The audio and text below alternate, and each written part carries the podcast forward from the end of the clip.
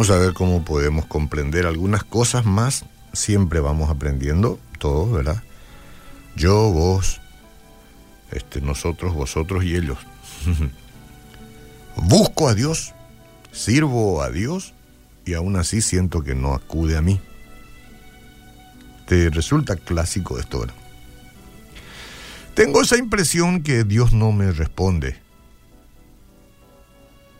Y sí, no, no siempre responde como queremos. Eso yo ya me di cuenta. Al menos no en el momento. Puede que sí, como puede que no. O puede ser que nos dé ese numerito que te dan cuando vas al banco, ¿verdad? Entras en el banco y tenés que digitar ahí algo y te dan un número para esperar. Entonces ya te sirvió, te escuchó, te da el número. Estoy nomás hablando de alguna manera para ver si podemos, yo puedo comprender mejor. Entonces te dan el número. Va a llegar tu turno, va a llegar tu turno y seguramente la respuesta.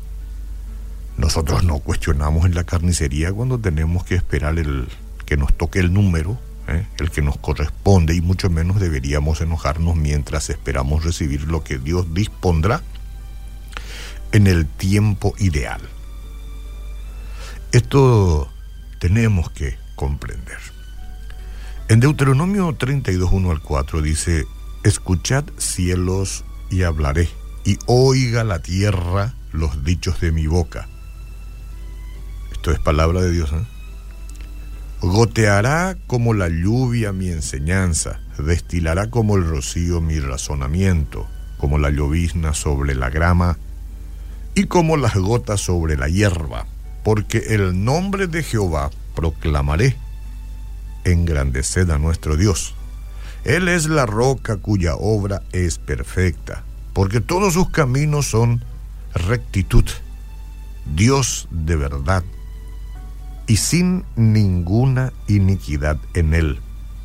Es justo y es recto. Sin embargo, muchas veces a nosotros nos parece que Dios no está siendo justo conforme estamos pasando nuestras experiencias. Y puede pensar usted que en algún momento de su vida en que usted haya sentido, se haya sentido excluido de las promesas de la Biblia, ¿verdad? Puede ser que le haya ocurrido. En el pasaje de hoy, Moisés es el que escribe, asegura que el Señor es fiel y que todos sus caminos son justos, todos. No importa lo, lo que nos parezca a nosotros. Nosotros no podemos ver todo, pero los caminos del Señor, que de hecho son más altos que los nuestros, son justos. Pero todos hemos estado en esas circunstancias que parecían malas e injustas. Y debido a que Dios no interfirió, hemos luchado para conciliar nuestra experiencia con la declaración de Moisés acerca de él. Las sagradas escrituras, la Biblia, la palabra de Dios, están llenas de ejemplos de personas consagradas a Dios. Personas consagradas a Dios. Sus nombres están en la Biblia, en la palabra de Dios, que enfrentaron dificultades que parecían injustas. Usted conoce muchos episodios. Situaciones imposibles, hombres metidos en la cueva con el león o metidos en hornos, este, calentados siete veces más, que se supone tenían que ser ceniza o devorados por la lógica, pero no. Y, y, uno podía haber dicho, qué injusto es Dios conmigo, yo que lo amo tanto, yo que lo sirvo. Y miren dónde me encuentro, en un calabozo. José, sí, que fue vendido como esclavo. David fue perseguido por el rey Saúl. Pablo sufrió con un aguijón en la carne.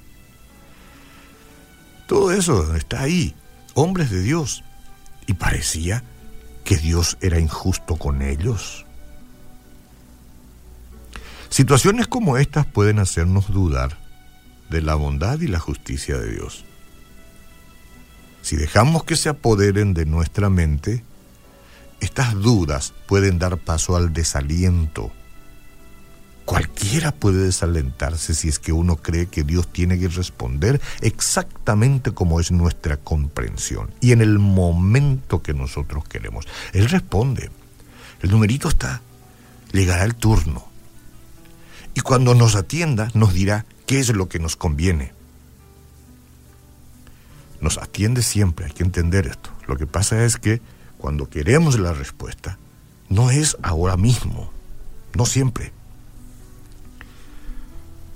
Porque si nosotros nos desalentamos por cualquier cosa, aunque nos duela, podemos comenzar a pensar de que, ¿de qué me vale servir al Señor? Yo como pastor, como siervo, como hija de Dios, como persona fiel, yo que he prometido fidelidad, ¿de qué me sirve? Miren cómo me ha hecho sufrir.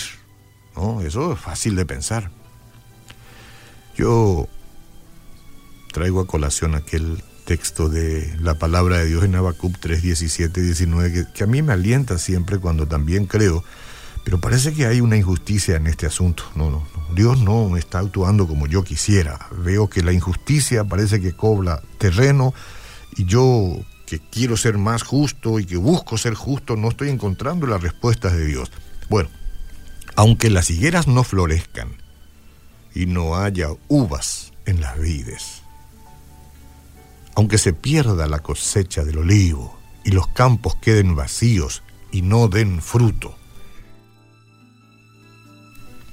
aunque los rebaños mueran en los campos y los establos estén vacíos, aún así me alegraré en el Señor.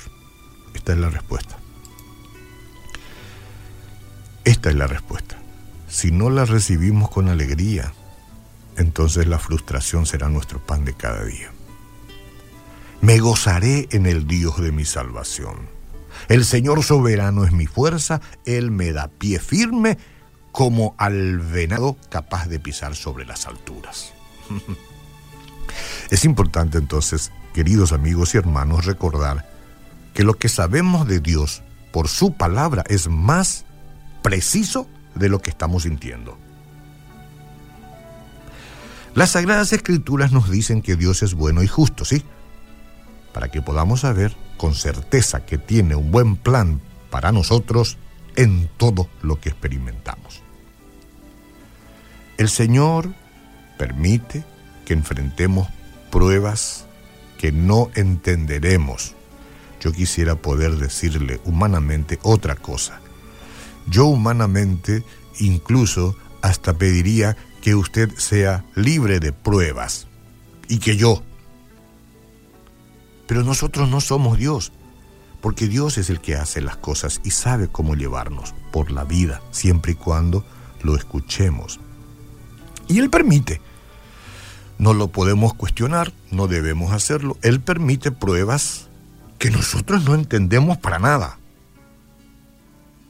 y decimos no tiene sentido. Y no, no tiene sentido para nosotros.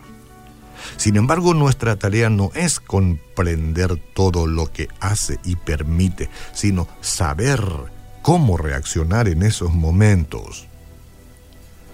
Cómo reaccionar en esos momentos. Aunque los rebaños mueran en los campos y los establos estén vacíos, aún así me alegraré en el Señor, me gozaré en el Dios de mi salvación. Él enderezará todo en la eternidad. Mientras tanto confíe en la roca sólida, cuando todo lo demás se tambalee. Confíe. Dios lo tiene en sus manos. Y si quiere aplique esto, como a la niña de sus ojos.